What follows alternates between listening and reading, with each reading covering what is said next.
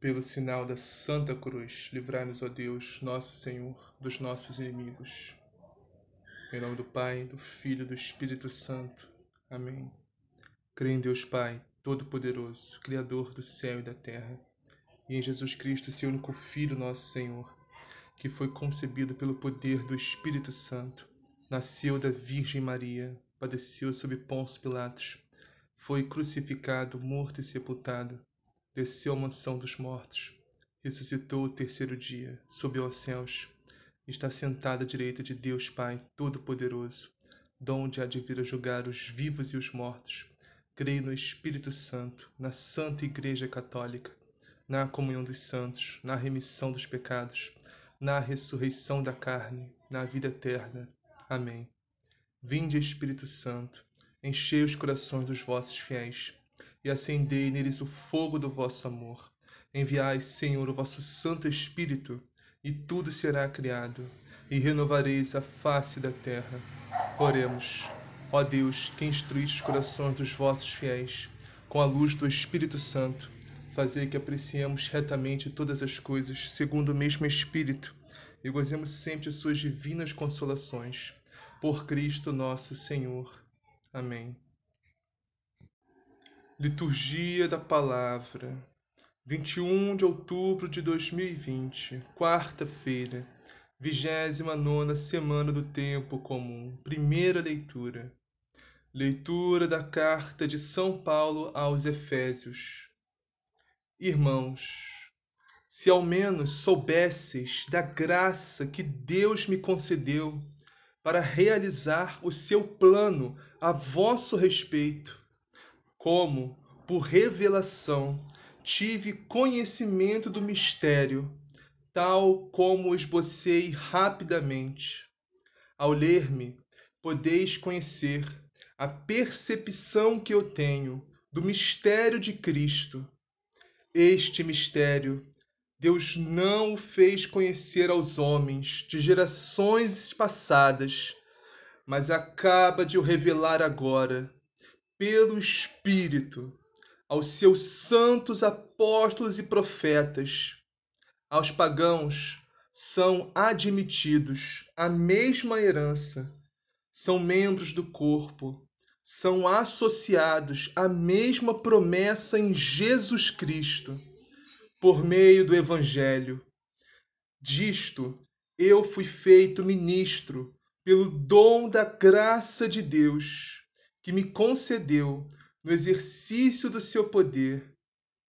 Eu, que sou o último de todos os santos, recebi esta graça de anunciar aos pagãos a insondável riqueza do Cristo e de mostrar a todos como Deus realiza o mistério desde sempre escondido nele, o Criador do universo Assim, doravante, as autoridades e poderes nos céus conhecem, graças à Igreja, a multiforme sabedoria de Deus, de acordo com o desígnio eterno que ele executou em Jesus Cristo, nosso Senhor. Em Cristo, nós temos, pela fé nele, a liberdade de nos aproximar de Deus com toda confiança. Palavra do Senhor. Graças a Deus. Salmo responsorial. Com alegria beberei do manancial da salvação. Com alegria bebereis do manancial da salvação.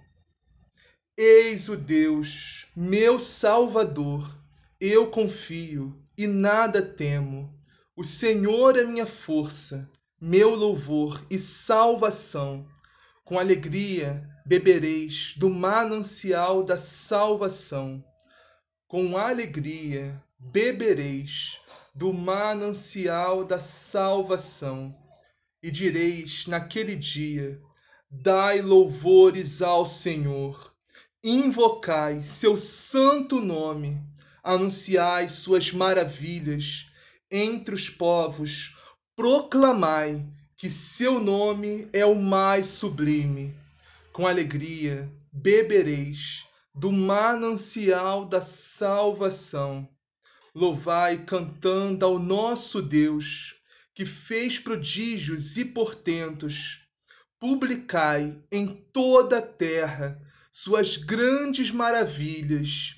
Exultai cantando, alegres, habitantes de Sião, porque é grande em vosso meio o Deus Santo de Israel. Com alegria bebereis do manancial da salvação. Evangelho, o Senhor esteja convosco. Ele está no meio de nós. Proclamação do Evangelho de Jesus Cristo segundo Lucas. Glória a vós, Senhor. Naquele tempo, disse Jesus aos seus discípulos: Sabei isto, se o dono da casa soubesse a que hora viria o ladrão, não deixaria que sua casa fosse arrombada. Também vós, ficai preparados, pois na hora em que menos pensais, virá o filho do homem. Então Pedro disse: Senhor, é para nós ou para todos que contas essa parábola? O Senhor respondeu: Quem é o administrador fiel e prudente, que o Senhor encarregará dos servos da casa para lhe dar alimentação na hora certa? Bem-aventurado aquele servo que o Senhor, ao chegar, encontrar agindo assim. Verdadeiramente vos digo, ele o encarregará de todos os seus bens. Porém, se outro servo pensar consigo mesmo, meu senhor está demorando, e começar a bater nos criados e nas criadas, a comer, a beber e a embriagar-se, então o senhor daquele servo chegará num dia em que não o espera e numa hora que desconhece, e o aniquilará, e lhe destinará a sorte dos infiéis. Quanto ao servo que, conhecendo a vontade do Senhor, nada preparou, nem agiu conforme a sua vontade, receberá muitas chicotadas. O servo, porém, que não conhecendo a sua vontade, fez coisas que merecem castigo, receberá poucas chicotadas. Todo aquele a quem muito foi dado, muito lhe será pedido. Se alguém muito se confiou, muito mais se exigirá. Palavra da salvação. Glória a vós, Senhor. Vamos iniciar a meditação de hoje na primeira leitura. Efésios, capítulo 3, versículos 2 a 12. E começa assim: São Paulo nos fala: Irmãos, se ao menos soubesseis da graça que Deus me concedeu para realizar o seu plano a vosso respeito, como, por revelação, tive conhecimento do mistério, tal como esbocei rapidamente. Meus irmãos e minhas irmãs, São Paulo está nos dizendo aqui da graça que Deus concedeu a ele, do derramamento da graça que Deus superabundou na vida de São Paulo. São Paulo está tentando nos informar isso, nos colocar, colocar em palavras a graça que Deus derramou na vida dele. E isso é impossível, meus irmãos. Não tem como colocar em palavras tudo que Deus fez por nós. Não tem como expressar isso de uma forma visível. Porque a graça que Deus derrama na nossa vida é enorme. E mesmo se conseguíssemos colocar em palavras, quem lesse não ia entender. Porque Deus derrama graças específicas para cada pessoa. São os carismas. Para São Paulo tinha um carisma, São Pedro tinha outro carisma. Então, cada um tem uma graça específica que Deus derrama. Cada um tem um relacionamento, uma intimidade pessoal com Cristo que é próprio de cada um. Então, quando a gente tenta expressar o nosso nossa relação, nosso amor, a graça que Deus derramou na nossa vida, é muito difícil. São Paulo estava tentando fazer isso aqui nessa leitura. Ele fala: se ao menos soubesses da graça que Deus me concedeu para realizar o seu plano a vosso respeito. Então, se ao menos soubesses, mais graça Deus derrama na nossa vida, mais difícil fica para colocar isso em palavras e tentar expressar isso, tentar compartilhar isso para que alguém entenda o que a gente sente, o que a gente o que se passa no nosso coração. É impossível que alguém tenha conhecimento disso. Graça do amor que Deus superabundou no nosso coração, na nossa alma, no nosso espírito. É difícil expressar isso. Eu entendo São Paulo que está dizendo. Acho que só se a pessoa tivesse dentro, né, da gente, para a pessoa entender o que a gente está sentindo, o que a gente está, qual o, amor que Deus transborda no nosso coração. Como ninguém, né, pode entrar dentro de nós para sentir o que a gente sente. Então é difícil expressar isso. Esse, esse amor, essa felicidade, esse prazer que a gente tem em ser de Deus, em ser de Cristo, em servir a Cristo. Não tem como. Só quem sente mesmo para saber. Cada um sente de uma forma, quer? Cada um, Cristo derrama graça conforme, né? Conforme a sua vontade e conforme a abertura de coração de cada um. O amor que eu tenho por Deus não é o mesmo amor que você tem por Deus. O amor que alguém tem por Deus não é o mesmo amor que eu tenho por Deus. Ou que eu. Entende? Que Paulo tinha por Deus não é o mesmo amor que eu tenho por Deus. Então, é cada um a graça derramada conforme a abertura de coração. É difícil expressar em palavras o amor que a gente tem por Deus. São Paulo continua: Ao ler-me, podeis conhecer a percepção que eu tenho do Cristo, do mistério de Cristo. Né? Ou seja, ler as cartas de São Paulo, a gente tem uma percepção da graça que Deus derramou na vida dele, do amor que ele tem por Deus. Uma percepção apenas, mas não dá para entender o todo, né? O todo o amor, a graça que Deus derramou, porque isso só sendo São Paulo mesmo para entender. São Paulo continua: Este mistério Deus não fez conhecer aos homens de gerações passadas, mas acaba de o revelar agora, pelo Espírito, Espírito Santo, aos seus santos apóstolos e profetas. Ou seja, esse mistério de Cristo, esse mistério do amor de Deus, Deus, um Deus que morre por nós, literalmente, que nem Cristo morreu na cruz.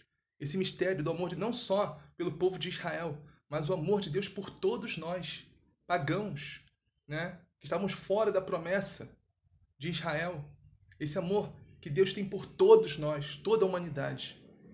Porque antigamente o povo imaginava, não, Deus só ama o povo de Israel. Só o primogênito, só o escolhido, né? Os pagãos Deus não ama. Esse era o pensamento antigamente do povo.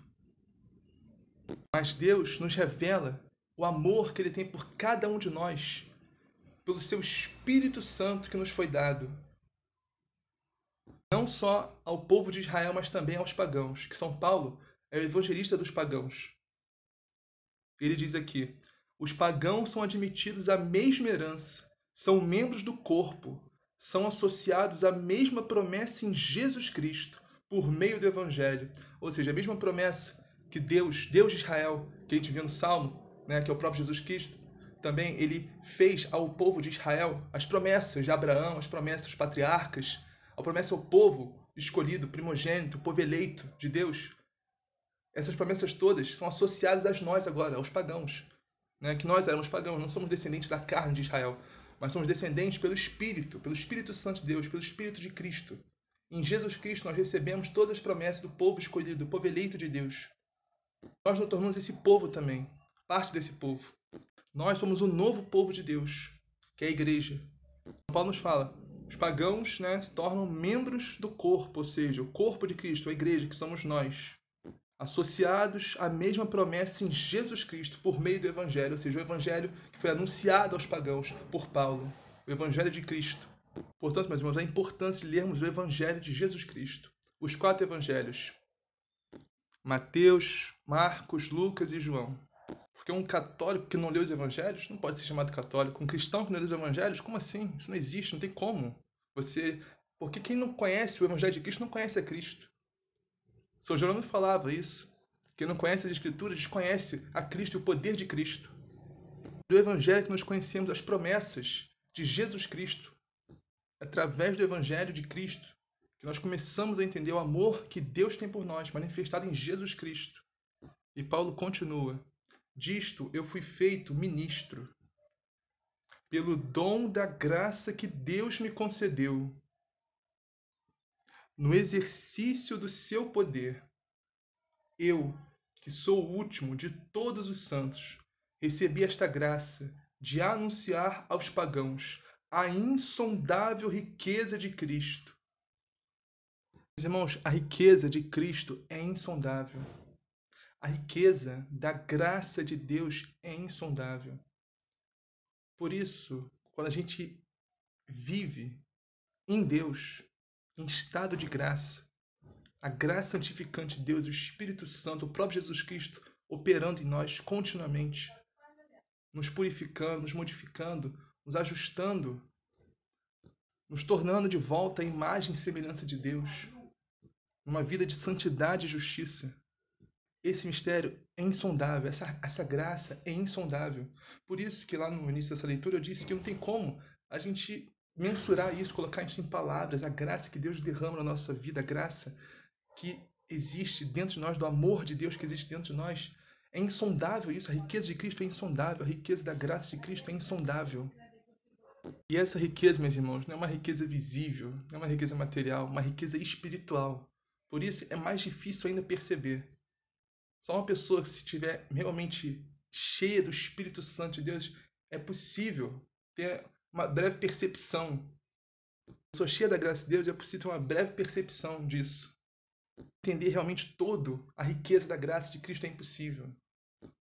E quem é pagão, quem é mundano, não enxerga isso de jeito nenhum, passa despercebido, legal mesmo. Ver que a pessoa abre o coração para a graça de Deus, aí sim. Tem um encontro pessoal com Cristo, batismo no Espírito Santo, aí sim. Essa foi a missão de São Paulo, né? Evangelizar os pagãos, pregar para os pagãos. Mas não é São Paulo que convertia, era o Espírito Santo que agia. São Paulo só pregava a palavra. É o Espírito Santo que converte os corações, até os mais endurecidos, mais empernecidos. Porque para Deus, irmãos, nada é impossível. Mas aí a gente tem que ler o Evangelho para entender a palavra de Deus, para entender a vontade de Deus. Mas eles podem perguntar, mas como assim? A gente lê e não entende nada. A gente lê o evangelho e não entende nada. Ou então a gente entende errado, interpreta errado. E o que acontece? É muito comum isso, muito comum mesmo. Você lê o evangelho e não entender ou entender errado, interpretar errado.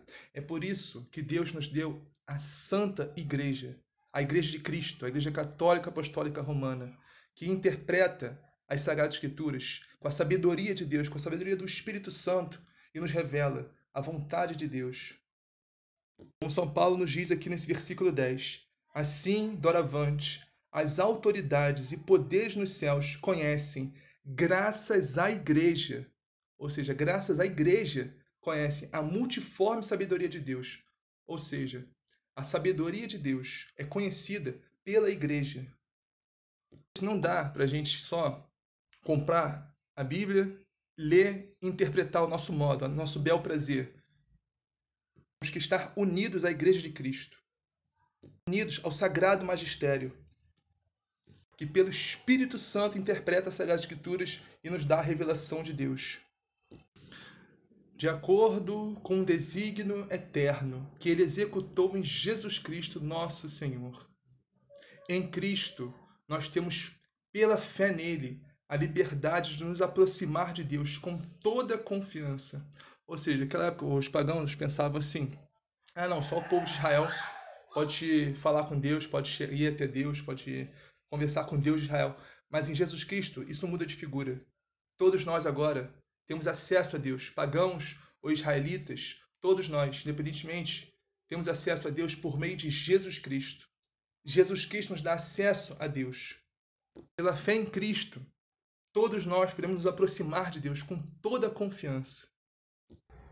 Jesus Cristo, meus irmãos, é o mediador entre Deus e os homens. É o único mediador. Por quê? Porque é o único que é Deus e homem. 100% Deus e 100% homem. Então, o único que pode interceder por nós junto a Deus, diretamente a Deus. E isso, de modo algum, contraria a intercessão de Nossa Senhora ou a intercessão dos santos. Muito pelo contrário. Antes mostra sua eficácia, pois toda a ação de intercessão da Virgem Maria Santíssima, todos os santos de Deus, deriva dos superabundantes méritos de Jesus Cristo e apoia-se em sua mediação, e dela depende inteiramente, e dela aufere toda a sua força. Ou seja, toda força, toda intercessão de Nossa Senhora e dos santos vem de Cristo. E isso está no Catecismo da Igreja Católica, parágrafo 970, página 274. Vamos ao Salmo agora. É o Salmo Isaías, capítulo 12, versículos 2 a 6. Com alegria bebereis do manancial da salvação. Eis o Deus, meu Salvador. Eu confio e nada temo. O Senhor é minha força, meu louvor e salvação. Com alegria bebereis do manancial da salvação. Detalhe que é, Isaías foi escrito aproximadamente 600 anos antes de Cristo o profeta já anunciando a salvação que Jesus Cristo e que Deus ia nos dar em Jesus Cristo, que também é Deus. Eis o Deus, meu Salvador, Jesus Cristo é nosso Deus, Jesus Cristo é nosso Salvador. Eu confio e nada temo.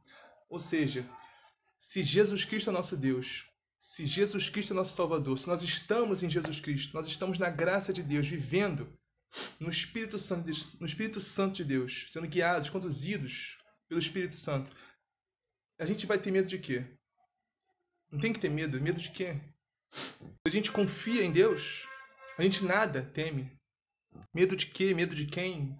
Nada, nem ninguém pode nos fazer nada se nós estamos em Deus.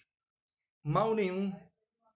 Lembrando que o maior mal que é possível que aconteça conosco é perdermos a graça de Deus perdemos a nossa salvação, mesmo que temporariamente, essa é maior desgraça que pode haver na vida de alguém.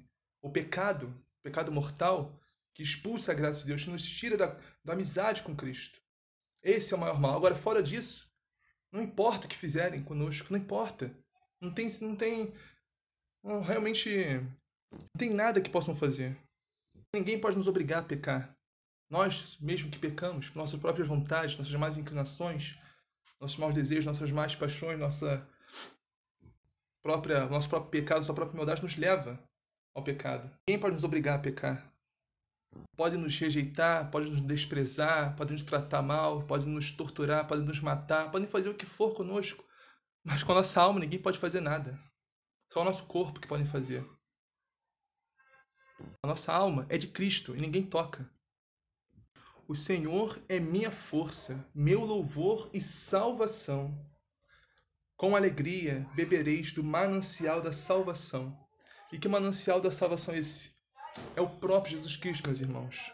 O corpo e o sangue de Cristo, a Santíssima Eucaristia, o manancial da salvação que o próprio Deus nos dá, para estarmos unidos a Cristo. Através da Santa Missa, através dos Santíssimos Sacramentos, através da Santa Igreja de Cristo, a Igreja Católica Apostólica Romana, mas principalmente do Santíssimo Sacramento do Amor, a Santíssima Eucaristia, o corpo e o sangue de Cristo, que nos une a Cristo, de corpo e alma. Vamos ao Evangelho agora, que está em Lucas, capítulo 12, versículos 39 a 48. E diz assim: Naquele tempo disse Jesus a seus discípulos: Ficai certos, se o dono da casa soubesse a hora em que o ladrão iria chegar, não deixaria que arrombasse a sua casa. Vós também ficai preparados, porque o filho do homem vai chegar na hora em que menos o esperardes. Olha a passagem bem famosa, né? Que Jesus, o próprio Jesus se compara a um ladrão. E o que significa isso, meus irmãos? Que nós não sabemos o dia nem a hora. Por isso devemos estar vigilantes.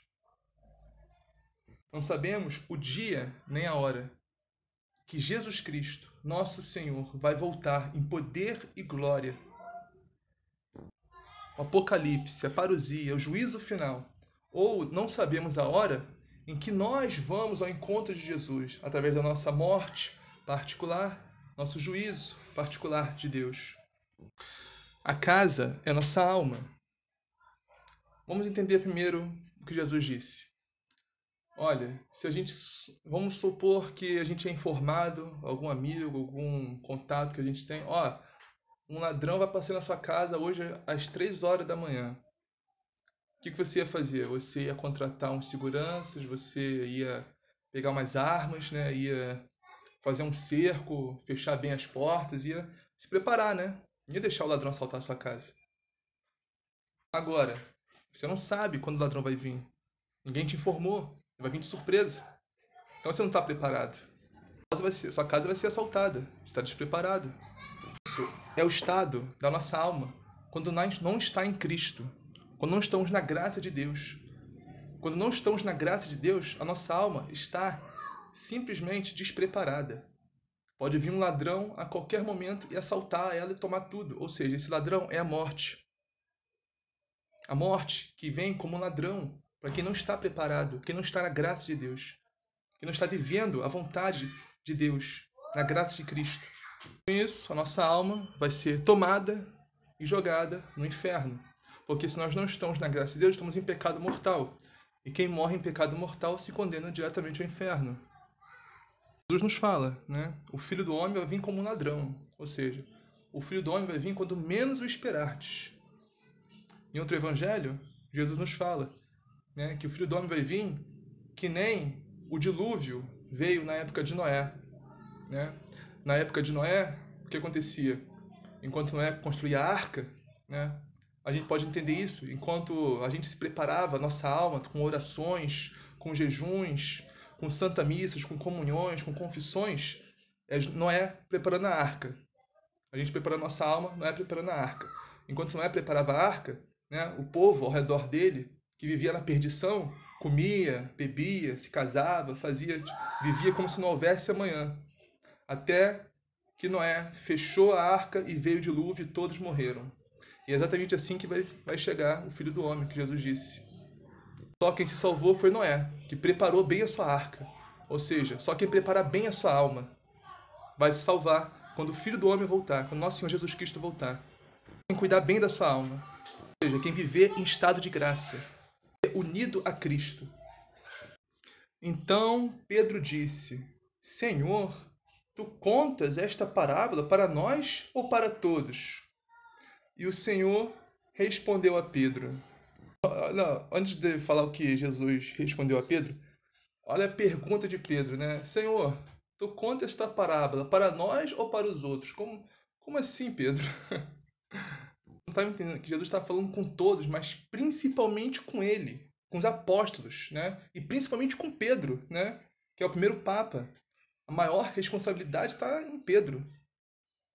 Pedro tinha que vigiar mais que todos os outros.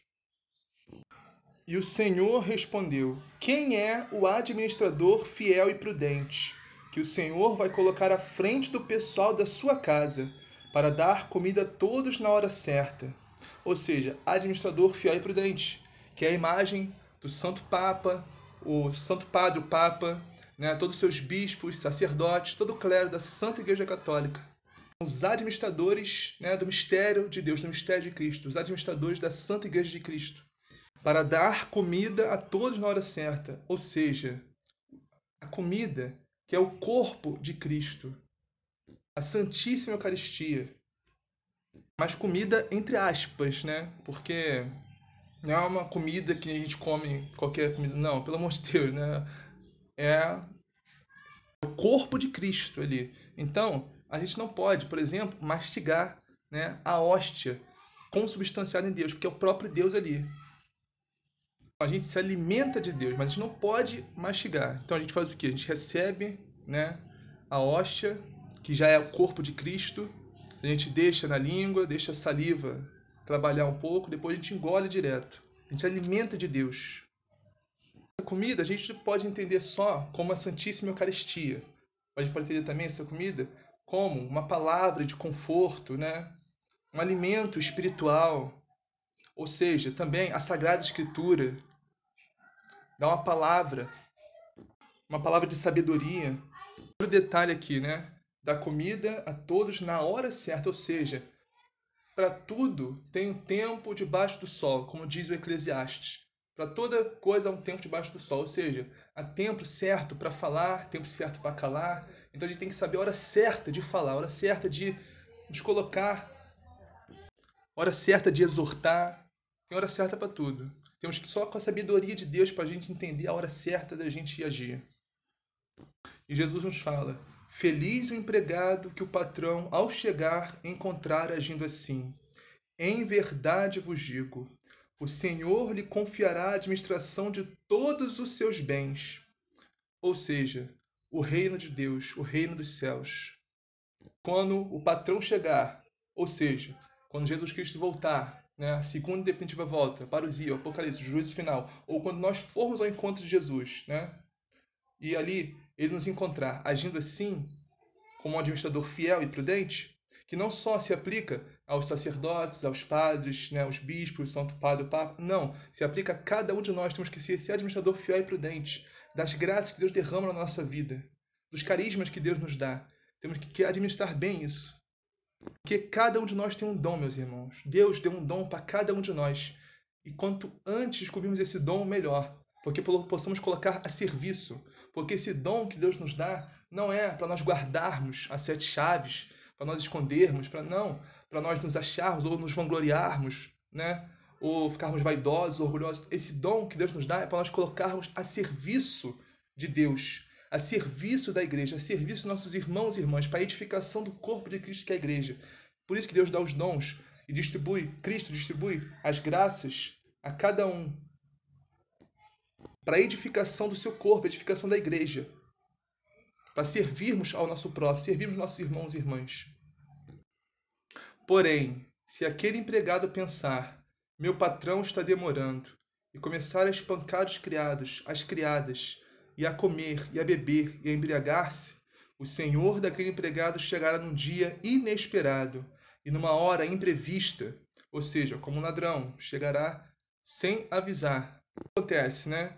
Se quando Deus voltar, ou quando nós formos ao encontro de Deus, nós morrermos, nós estivermos em estado de pecado mortal, nós estivermos fora da graça de Deus, né? despreparados, né? com a casa completamente despreparada, com a alma completamente despreparada, sem construir arca nenhuma, né?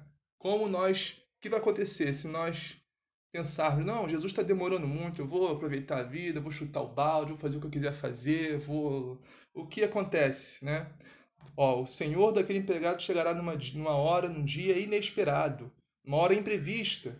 Ele o partirá ao meio e o fará participar dos destinos dos infiéis, ou seja, o inferno, meus irmãos. Jesus estava falando mais uma vez do inferno. Como eu já disse para vocês alguns vídeos atrás, alguns áudios atrás, realmente Jesus falou muito mais do inferno na Sagrada Escritura, na Bíblia, no Novo Testamento, no Evangelho, do que do céu. Por quê? Para nos botar terror, para nos botar medo? Para Não, meus irmãos, por amor e por misericórdia. Porque a gente tem que entender realmente isso. O inferno existe. E infelizmente, muitas pessoas se condenam para lá todo santo dia, estão se condenando hoje. E se não mudarem de vida, não se converterem, não voltarem para Deus, não buscarem viver na graça de Deus, infelizmente vão acabar indo para lá também. Mas Deus não quer condenar ninguém ao inferno, meus irmãos. Deus não quer, Deus quer salvar a todos. Deus quer que todos estejam com Ele, mas a questão é, muitas vezes nós não queremos. Nós queremos nossas vontades, nossos desejos, nossos eus. A gente, a gente não quer se doar para Deus, se dar para Deus. A gente é de Deus, mas a gente não quer se dar para Deus, a gente quer se guardar para nós mesmos. Isso tem relação com o egoísmo, com o orgulho, da vaidade lá do primeiro pecado de Adão e Eva, da concupiscência da carne que habita em nós ainda. Mas, mas temos que entender uma coisa.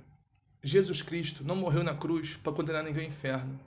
Muito pelo contrário, nós já estávamos condenados ao inferno. Jesus Cristo morreu na cruz para nos salvar, para nos dar a vida e vida em abundância e mais do que vida e abundância aqui nessa terra, nos dar a vida eterna. Mas Deus não vai nos obrigar a aceitar a salvação que Ele já nos dá de graça. Deus nos deu livre-arbítrio. Se nós queremos nos condenar ao inferno, nós somos livres para isso. Se nós não queremos Deus, nós somos livres para isso. Nós não queremos participar da Santa Missa, nós somos livres para isso. Não queremos comungar do corpo e sangue de Cristo, Nós somos livres para isso. Não queremos nos confessar nossos pecados, nós somos livres para isso. Queremos nos condenar eternamente ao inferno, nós somos livres para isso. Continuando o evangelho, aquele empregado que, conhecendo a vontade do Senhor, nada preparou, nem agiu conforme a sua vontade, será chicoteado muitas vezes. Porém, o empregado que não conhecia essa vontade e fez coisas que merecem castigo, será chicoteado poucas vezes. Meus irmãos, temos que entender uma coisa: Deus é justiça. Deus é 100% justo. Deus é justiça infinita. Deus é amor? Sim, infinito amor. Deus é misericórdia? Sim, infinita misericórdia.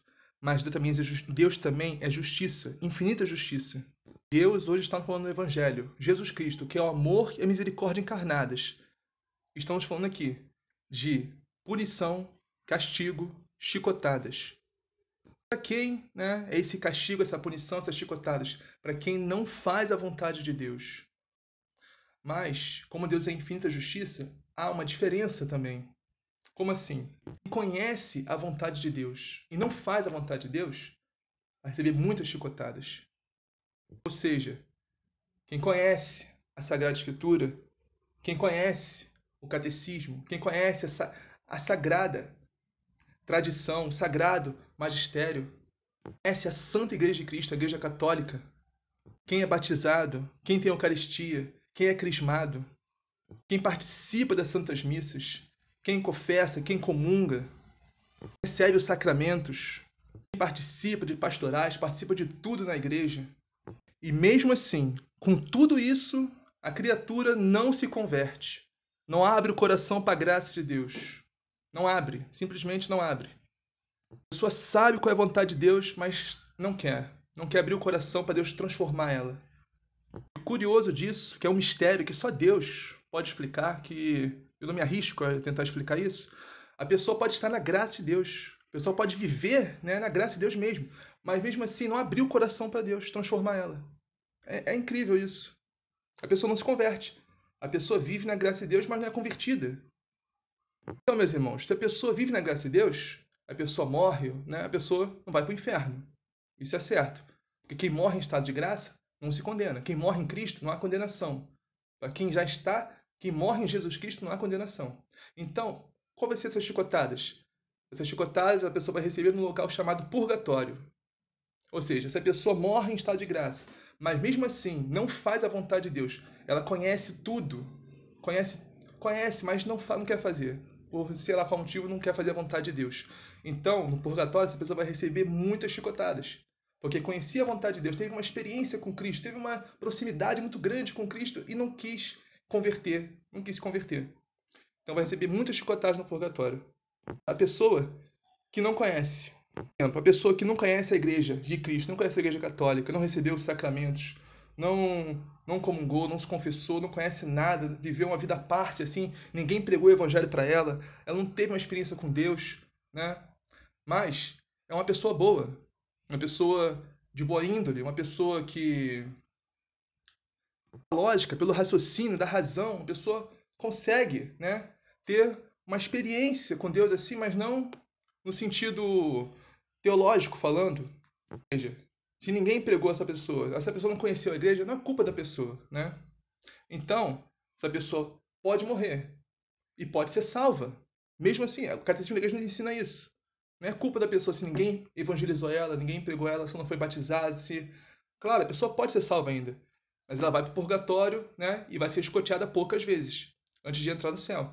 Do mesmo jeito, Deus não vai julgar a todos do mesmo jeito, meus irmãos. Deus não é um carrasco que vai julgar a todos do mesmo jeito. Não. Deus é infinito amor infinita misericórdia. Temos que entender isso. Cada um, seu julgamento vai ser particular individual. Claro, a igreja ensina, ó, sem batismo não há salvação. Fora da igreja católica não há salvação. Mas isso com asterisco, como eu expliquei para vocês aqui agora. Quem não é ensinado sobre a igreja católica, quem não conhece a, a fé em Jesus Cristo, não tem culpa, porque ninguém ensinou. Que nem nossos irmãos protestantes evangélicos, né? se eles nasceram já protestantes evangélicos, nasceram já, cresceram assim, eles não têm culpa disso. Não vamos dizer que eles vão ser condenados ao inferno porque não são católicos. Não, é errado isso. Entende? O catecismo nos ensina isso. né? Vocês nasceram já protestantes evangélicos, cresceram assim, eles podem ser salvos, mesmo, mesmo vivendo a vida toda, nunca se convertendo ao catolicismo, podem ser salvos mesmo assim. Mas se bem que se eles falarem muito mal de Nossa Senhora, eles vão ficar um bom tempo no purgatório, isso sim. Agora, o pecado de heresia é você ser católico e abandonar a fé católica e entrar né, no protestantismo, no. Isso sim é heresia. Isso sim é um pecado mortal. Aí Deus vai julgar. Mas a igreja ensina que você se condena ao inferno quando você faz isso. Você abandona a fé verdadeira em Cristo e vai uma doutrina falsa, criada por homens, ou seja, por Lutero. E para finalizar, Jesus nos fala: a quem muito foi dado, muito mais será pedido. A quem muito foi confiado, muito mais será exigido. Ou seja, as graças que Deus derrama na nossa vida, quanto mais graças Deus derramar, mais dons, mais carismas Deus nos dá, muito mais será exigido de nós, irmãos. Agora, voltando lá para o início da primeira leitura de hoje, né? São Paulo nos fala: se ao menos soubesses da graça que Deus me concedeu. Meus irmãos, é por isso que São Paulo pregava, pregava, pregava e pregava e pregava e pregava. Porque a, a graça que Deus derramou na vida de São Paulo é uma coisa assim, foi super abundante mesmo. Paulo pregava incansavelmente, não se cansava de pregar, de evangelizar, de, de pregar. São Paulo, sabe? Eu imagino São Paulo pensava assim: nada do que eu faço para Deus parece muito. Nada do que eu. Na verdade, tudo que eu faço para Deus parece nada. Né? São Francisco de Assis falou isso né, no fim da vida dele. Olha que São Francisco de Assis fez, né? Olha tudo que esse homem fez, que São Francisco fez né, para nossa fé. Fez por Jesus Cristo. Mas ele virou, no final da vida dele, disse, e disse, né? Olha, vamos começar a trabalhar, porque não fizemos nada ainda. Porque o amor que nós temos por Deus, o amor que Deus derramou em nós, que a graça que superabundou no nosso coração, tão grande que nada que fazemos parece suficiente. Acho que nunca será. A graça, o amor, a misericórdia que Deus derramou na nossa vida, nada que fizermos, nada, nem se, tivéssemos, nem se tivéssemos mil anos aqui nessa terra seria suficiente. Se servíssemos por mil anos, por um milhão de anos, Jesus seria suficiente para pagar tudo que Deus fez por nós. Mas Jesus nos fala: a quem muito foi dado, muito será pedido. A quem muito foi confiado, muito mais será exigido. Ou seja, com isso a gente lembra daquela frase, né, do, do padastro do Peter Park, né? Acho que é Ben Park, né, do Ben Park, que fala: com grandes poderes vem grandes responsabilidades. Ou seja, com grandes graças que Deus derrama na nossa vida, muito maior vão ser as responsabilidades em utilizar essas graças, esses dons, esses carismas que Deus superabunda na nossa vida. Temos que utilizar muito bem esses dons, esses carismas, essa graça que Deus derrama. Não sei você, mas eu não quero receber muitas chicotadas, não. Então eu quero fazer a vontade de Deus aqui. O máximo que eu puder. Então isso, vamos finalizar. Pai nosso que estás no céu, santificado seja o vosso nome, venha a nós o vosso reino. Seja feita a vossa vontade, assim na terra como no céu. Pão nosso, cada dia nos dá hoje, perdoai as nossas ofensas, assim como nós perdoamos a quem nos tem ofendido. Não nos deixeis cair em tentação, mas livrai do mal. Amém. Ave Maria, cheia de graça, Senhor é convosco, bendito sois vós entre as mulheres, bendito é o fruto do vosso ventre, Jesus. Santa Maria, Mãe de Deus, rogai por nós, pecadores, agora e na hora de nossa morte. Amém. Glória ao Pai, ao Filho e ao Espírito Santo, assim como era no princípio, agora e sempre. Amém.